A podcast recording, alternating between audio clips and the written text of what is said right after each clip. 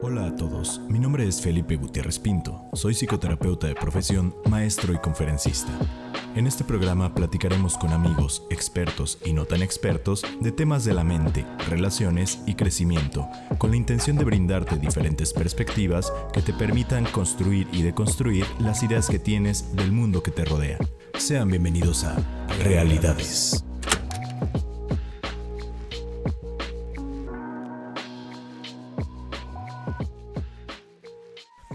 Muy buenos días, tardes o noches, sean todos ustedes bienvenidos a un episodio más de Realidades, episodio número 21, episodio que vamos a hablar de un tema súper interesante como lo son los miedos y las fobias, pero antes de iniciar me gustaría presentarles a mi compañero y amigo en la conducción y no solo eso, sino que se va a incorporar a partir de este episodio a este gran proyecto que es Realidades. Héctor Vigón, ¿cómo estás?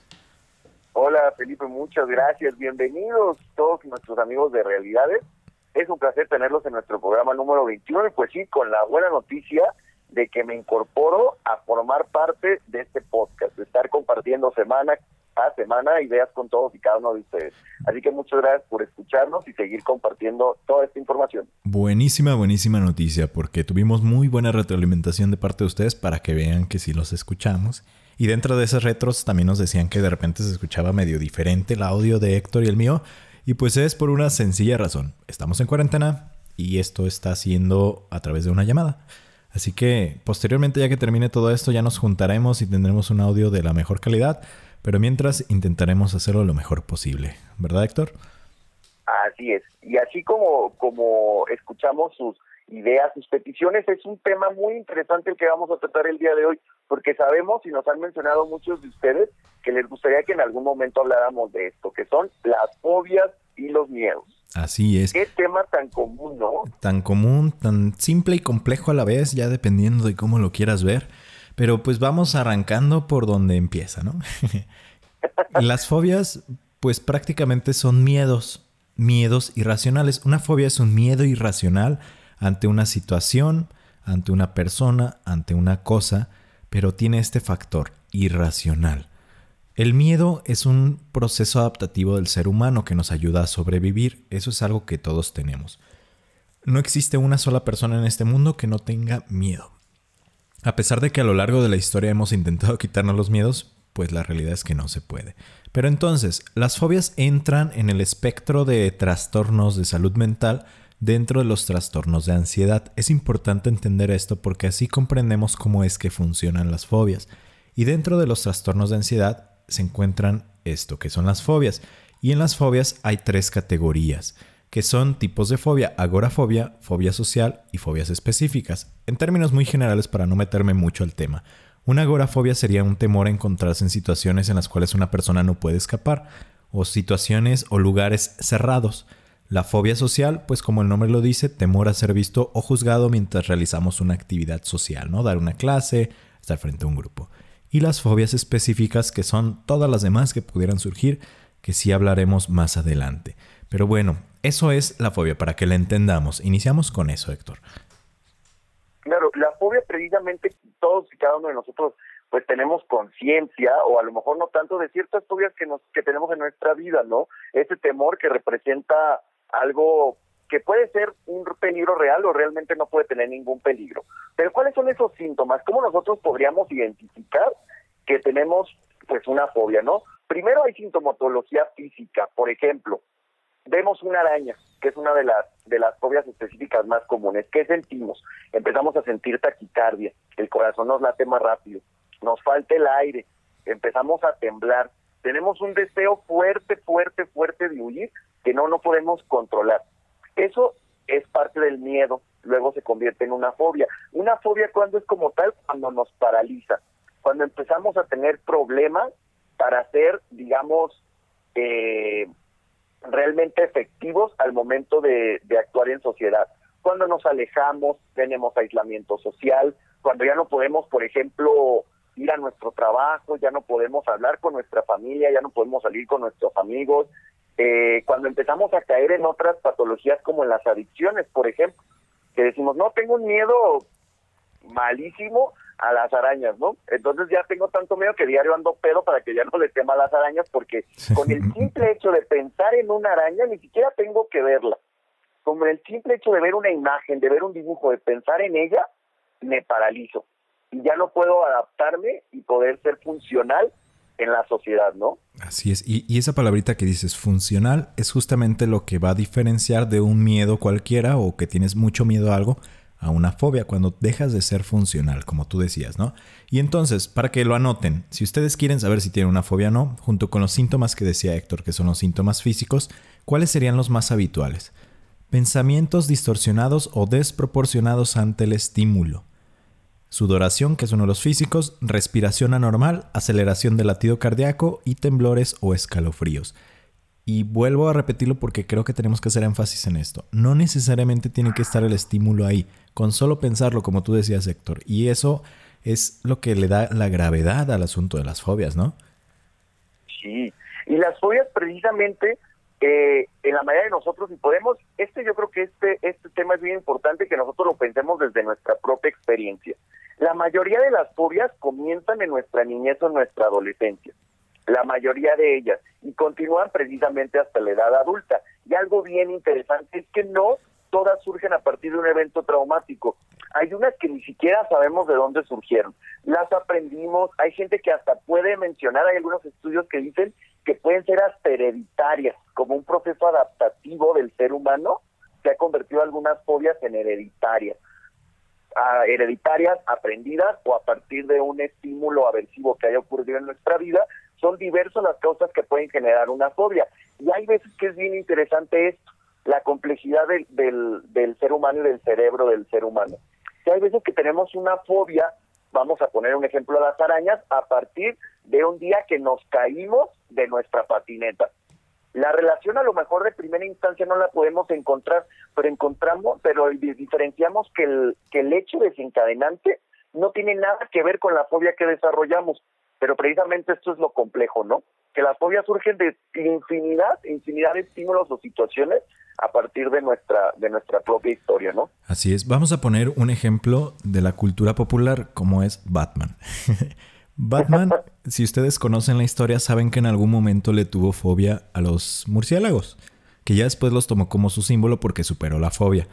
Pero él a partir de un suceso traumático, cuando estaba chico, se cae, me parece como en un hoyo, en un pozo que no tenía agua, donde estaba lleno de murciélagos. Pero no fue en sí el hecho de que todos los murciélagos empezaran a volar, sino era lo que estaba pasando detrás, que era el suceso traumático de la muerte de sus padres. Eso, conjuntado con un símbolo que es el murciélago, generó el enlace psíquico que decía tengo fobia a los murciélagos. Y ya después lo superó, entonces seamos todos como Batman y superemos nuestras fobias superemos nuestras fobias, sí, porque al final una fobia puede ser como el preámbulo de una herramienta nueva de vida que podemos adquirir. Totalmente. ¿No? Así es, sí, sí. Eso es bien interesante. Sí, sí, sí, como hablábamos en el episodio pasado de Crisis, que si no lo has escuchado, escúchalo. Ahí hablamos justamente de esa, esa habilidad para sacarlo mejor en esas situaciones de crisis. Exacto, wow. Y aquí hay algo bien interesante. Chipe, tú nos acabas de mencionar que tenemos tres tipos de fobia. ¿Qué te parece si profundizamos un poquito más en cada una de ellas? Empecemos por la fobia social. A ver, cuéntenos, ¿qué es la fobia social?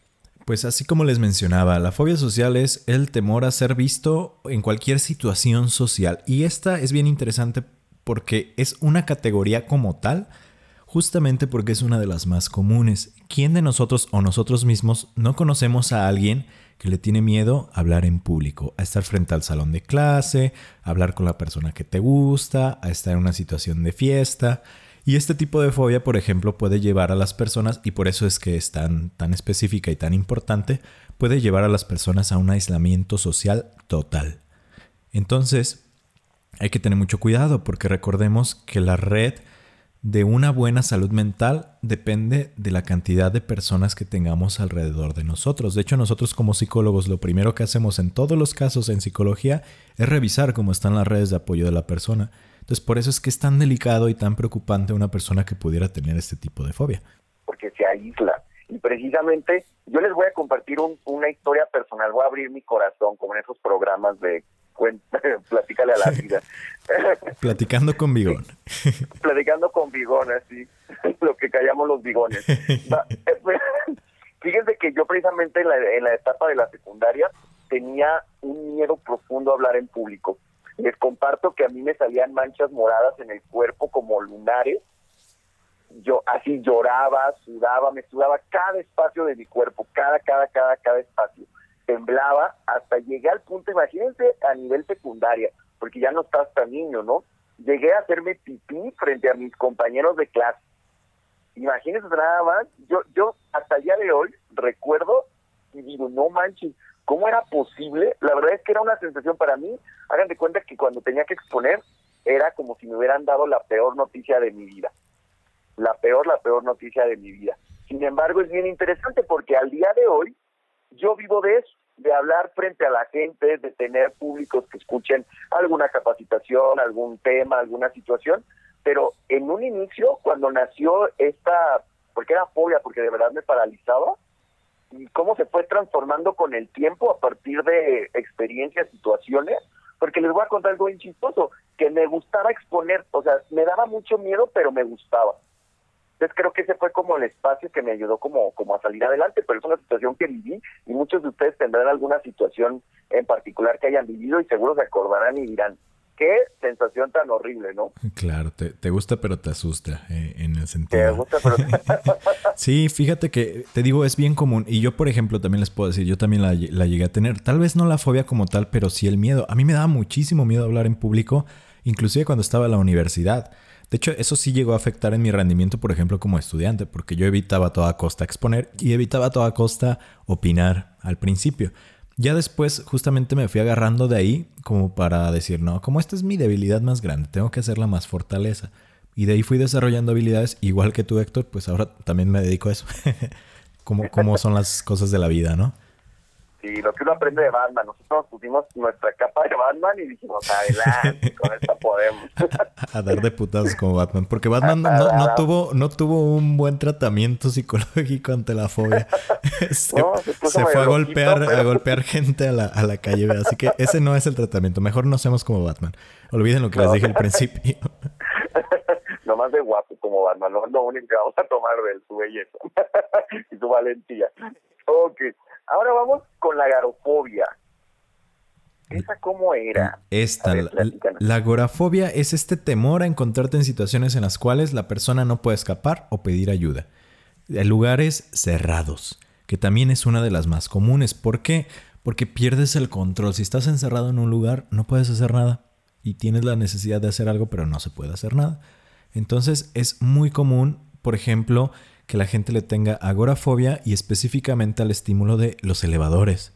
Porque ahí no solamente es que estás encerrado, sino que existe la posibilidad de que se caiga o que pudiera pasar algo, ¿no? Como es un aparato al final de cuentas, pues fallan. Entonces, esa es la segunda categoría de las fobias. Muy bien. Y ahora yo les voy a compartir la tercera, que es la que vamos a, ahondar un poquito más, porque aquí incluye todas las demás fobias, ¿no? Que son las fobias específicas, que es cuando precisamente sentimos este temor irracional a situaciones que plantean un peligro en particular. Es alguna situación bastante particular. Y aquí me gustaría que les compartiéramos, para ejemplificarlas, aquellas que son más comunes, aquellas fobias específicas que son más comunes en, los seres humanos, ¿no? En todos los países del mundo. Yo les voy a comenzar compartiendo la primera, que es el miedo a la oscuridad. ¿Tiene usted sentido miedo a la oscuridad? Híjoles, yo creo que, que todos, al final de cuentas, es un miedo que todos en algún momento llegamos a tener.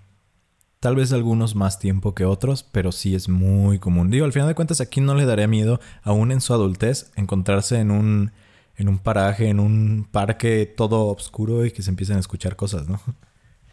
Ay, sí, no, no, no. Y es algo que es como ese temor de todos nosotros como niños, ¿no? Que decimos, ay, no, que no apaguen la luz de mi cuarto, que no nos dejen encerrados por ahí, que no, no tengamos la luz. Y esta, y esta fobia tiene un nombre bastante particular, se llama escotofobia. Escotofobia, qué interesante. Escotofobia. Otra de las más comunes, Chipper. Que es la colurofobia o la fobia a los payasos. Esta es muy común oh. también y, yo diría que junto con los payasos también tal vez las botargas y todo este tipo de cosas, pero específicamente a los payasos. Porque es interesante. Como tal, la fobia pues no tiene mucho chiste, es miedo a payasos. Pero lo interesante aquí es que a partir de que salió la película de It, la de eso, el payaso, se vio un incremento a nivel mundial de personas que tenían esta fobia. Y es bien, bien interesante como ver que a partir de una situación como una película se exacerba o se crece una, una situación de nivel mental a, nivel mundial, ¿no? Es, bastante, bastante interesante. Sí, este miedo a que te cargue el payaso. claro. wow, es impresionante. Y luego, miren, por ejemplo, tenemos el tema de los payasos. Luego hay otro miedo que también es bastante común, que es el miedo a volar o aerofobia, que precisamente la naturaleza del ser humano no es volar, pero la tecnología ha logrado o ha hecho que podamos hacerlo. Entonces es muy común que sintamos esta este miedo precisamente por la creencia de que nos vamos a morir, por la creencia de que va a haber un accidente, y esto puede hacer hasta que las personas sean incapaces de tomar un vuelo. Entonces, esto surge también a partir, obviamente, de las últimas décadas, ¿no? Porque antes el, tema de volar era un sueño, pues realmente no existe ese miedo, pero a partir de la tecnología actual, pues también surgen nuevos miedos como este, el miedo a volar o a la aerofobia. Así es, yo creo que justamente el hecho de las nuevas tecnologías, de tener acceso a tantas cosas, también ha generado muchas fobias, ¿no? Y dentro de estas que son más comunes y que yo la he visto más presente por esto, por las redes sociales y por las nuevas tecnologías, no lo sé si siempre ha sido así, pero es la tripofobia, que probablemente tú ya hayas escuchado acerca de ella, que es la fobia al miedo a los agujeros o a las figuras geométricas muy juntas. Como que, como a un panal de abejas, como a a un tentáculo de un pulpo, como a todo este tipo de figuras pequeñas, hay personas que les da pánico. Yo sí conozco personas que, que tienen esta fobia. Sí, y hay un montón de videos en YouTube y uno que encuentra ese video común de la gente que le están sacando granos, que se les ven todos los puntitos negros y se empiezan a sacar los granos. Y si ustedes son esas personas que lo ven y no, no, no pueden, o sea, tienen que cerrar la página, darle scroll a su pantalla ahí tenemos ese miedo, ese, ese, ese miedo a los patrones constantes que a mí me parece muy raro. A mí me da, no sé qué me da. Yo sí puedo verlos, pero a mí no sé qué me da ver ese tipo de cosas. Es que, es que a veces da también como morbo, ¿no? Puede ser morbo o fobia. Estás en alguno de los dos extremos. Si, si siguen viéndolo es morbo y si no pueden verlo, pues ya sabemos que es fobia. Así es. ¿Cuál otro, Héctor? ¿Cuál es común? Por ejemplo, aquí vamos a enlistar otros que son muy comunes porque estamos seguros que, que, conocen o ustedes han vivido una situación así, que es la fobia a las agujas, a cuando nos ponían alguna vacuna y todo eso, y que hasta algunos nos llegamos a desmayar, como mi hermano, saludos hermano. José Vigón. Eh, Luego tenemos también el miedo a la sangre esas personas que al momento de ver mucha sangre se paralizan. Claro. Que no, no pueden actuar, no pueden tomar una decisión porque se paralizan al ver ya sea poquita o que te saquen sangre y ver cómo va el flujo de sangre en el frasquito, los paraliza. Así es, una sola gotita te puede paralizar. Una sola gotita. Y bueno, digamos que estas son las más comunes, pero nos, nos Chipe y yo nos fuimos de una investigación ardua al VIP de redes y de internet. Arda de cinco minutos. una investigación amplia de varios cinco minutos en googleando las fobias más extrañas. Las fobias más extrañas. Chipe tiene una que les va a encantar. Está buenísima. Él va a empezar con esta Vamos a ver cosas tan raras nos podemos encontrar en este tema de las fobias. Claro, es que hay fobias como personas en el mundo, así que no les extrañe las que les vamos a decir porque existen. Mínimo una persona tiene esta fobia. Y con la primera que vamos a empezar es una que se llama la papafobia.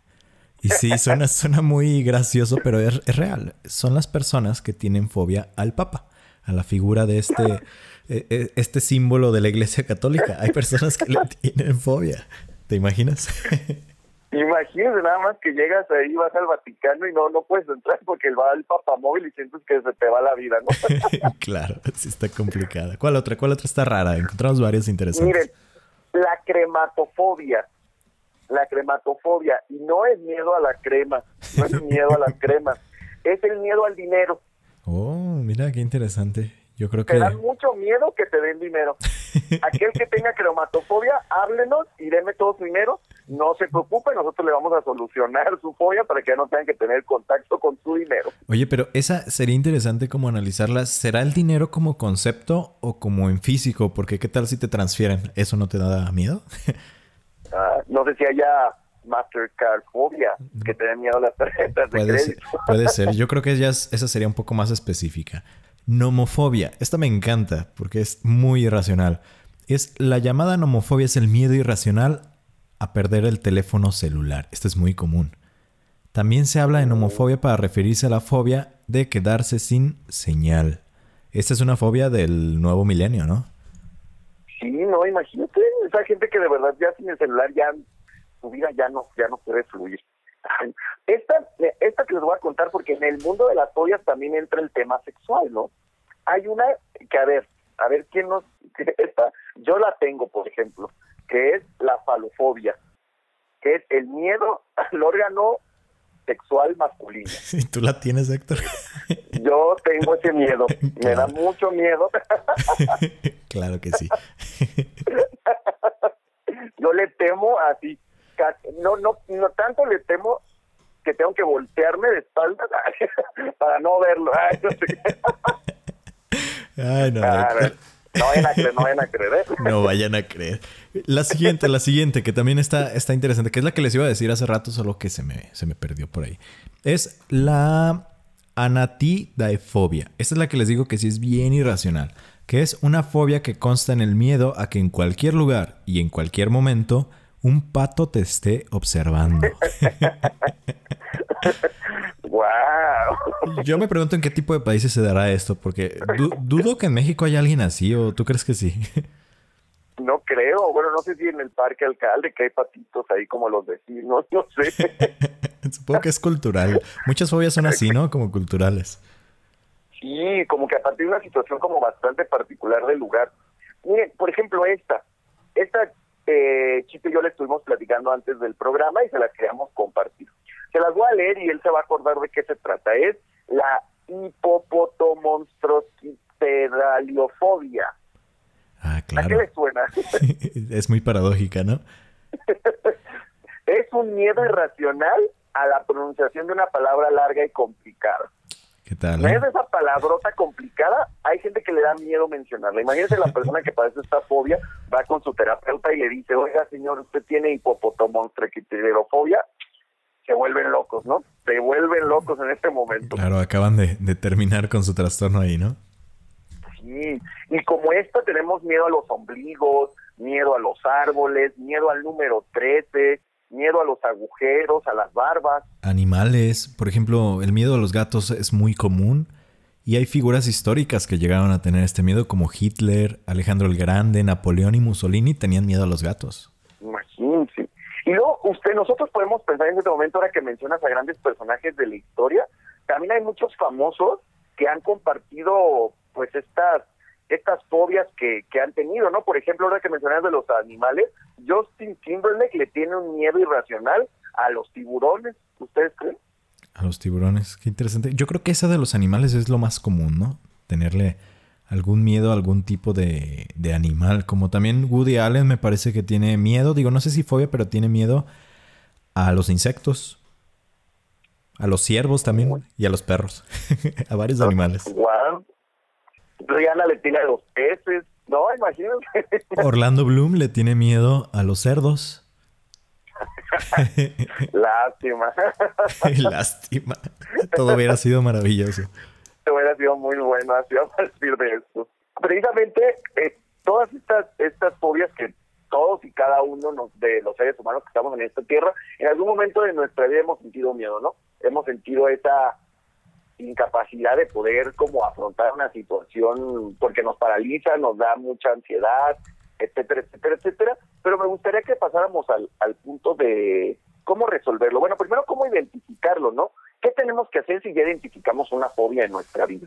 Claro, y fíjate, aquí es, es bien interesante entender y por eso les decíamos al principio que es un trastorno de ansiedad. ¿Por qué? Porque tienen una característica muy peculiar los trastornos de ansiedad que es que suelen ser de manera escalada o de efecto bola de nieve. Esto quiere decir que van incrementando conforme se presentan los síntomas. Si tú empiezas a tener un poco de miedo, no sé, a las arañas, y de repente ves una araña y ya te saliste de tu casa, y de repente sientes que hay una araña también ahí, y mejor te vas a encerrar a un hotel. Y va escalando, va escalando, va escalando hasta un punto a lo mejor en el cual te vas a encerrar en un lugar que está súper bien desinfectado y nunca más vas a salir de ahí. Entonces, ese es uno de los problemas que pudiéramos, y lo entrecomillo, que pudiéramos tener de las fobias como trastorno de ansiedad, que van en escalada a nivel negativo. Entonces, hay que tener cuidado con eso.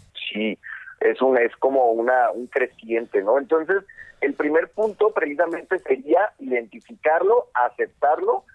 Punto número uno, no procuraron, más bien no hacerlo, jugarle al profesional de la salud y, ay, mira, mijito, ¿tienes miedo a los perros? Vamos a la perrera con los perritos juguetones para que los agarres y juegues con ellos, desde se te quite el miedo. O quitarle valor al miedo que puede sentir una persona de, ay, eres exagerado, ay, ¿cómo le vas a tener miedo a los gatitos? Ese tipo de comentarios, en vez de poder ayudar a la persona que está viviendo con una fobia, pues obviamente vamos a empeorarlo, ¿no? Porque la persona va a sentir esa ansiedad, no solamente por su fobia, sino ansiedad por sentir ansiedad. Es como un círculo vicioso que puede ir creciendo, ¿no? Claro, y es importante no minimizarlo. Y a lo mejor estamos hablando de que son un poco catastróficas las fobias y cuando alguien tiene una fobia, pero es importante entender que así como van en escalada para mal, también con los tratamientos van en escalada para bien. ¿Cuál sería el tratamiento adecuado para las fobias? Pues un tratamiento junto con psiquiatra, junto con psicólogo, regularmente el tratamiento de estilo conductual que el más común es el tratamiento de desensibilización sistemática, que es justamente irte acercando poco a poco al estímulo aversivo o las nuevas tecnologías están ayudando bastante. Hay muchos tratamientos de realidad virtual, realidad aumentada, que no necesariamente tienes el estímulo ahí presente, pero te lo ponen a través de unos lentes de realidad, ¿no? Entonces hay cosas muy prometedoras en este sentido que podemos realizar, pero lo importante es que te acerques a un profesional. Eso es como la cúspide de cómo tienes que trabajar con una fobia. Claro, que hables abiertamente de tus miedos, que busques apoyo, que no intentes evitar estas situaciones y sobre todo cuidarte. Y ellos te van a enseñar infinidad eh, de estrategias de relajación, terapia cognitivo-conductual, en la cual pues precisamente vas a poder afrontar y salir adelante de las fobias. El pronóstico de las fobias es bastante, bastante, bastante positivo. Entonces no tengan miedo porque estamos seguros que si alguno de ustedes vive con una de ellas, con la ayuda profesional, seguramente van a salir adelante. Totalmente. Y pues, ¿ustedes con cuál se sintieron identificados? ¿Con cuál fobia? ¿Con cuál miedo? Compártanoslo en las redes sociales de Realidades Podcast. Pueden compartir el capítulo, etiquétenos por ahí y pongan cuál fue el miedo que se sintieron más identificados. O si conocen a alguien que tenga alguno de estos, ¿verdad, Héctor? Así es, ahí los esperamos para que nos cuenten sus experiencias, nos digan cómo se sintieron con este tema de las fobias y pues también si alguno de ustedes ya tuvo en su momento una fobia y la superó, nos encantaría que nos compartieran cómo fue su, su, su experiencia y su historia a través de la vivencia de una fobia. Así es, pues muy agradecido contigo Héctor que ya estés formando parte de este gran proyecto y también con todos ustedes que nos están escuchando. Los esperamos en el siguiente episodio, el episodio número 22. Y les vamos a dejar todos los links, algunas notas del episodio que estuvimos haciendo Héctor y yo, abajo en la descripción donde nos estén escuchando. Muchísimas gracias Héctor. Muchas gracias, que tengan un excelente eh, día amigos de Radio Escuchos. Hasta luego, que estén muy bien. Bye bye.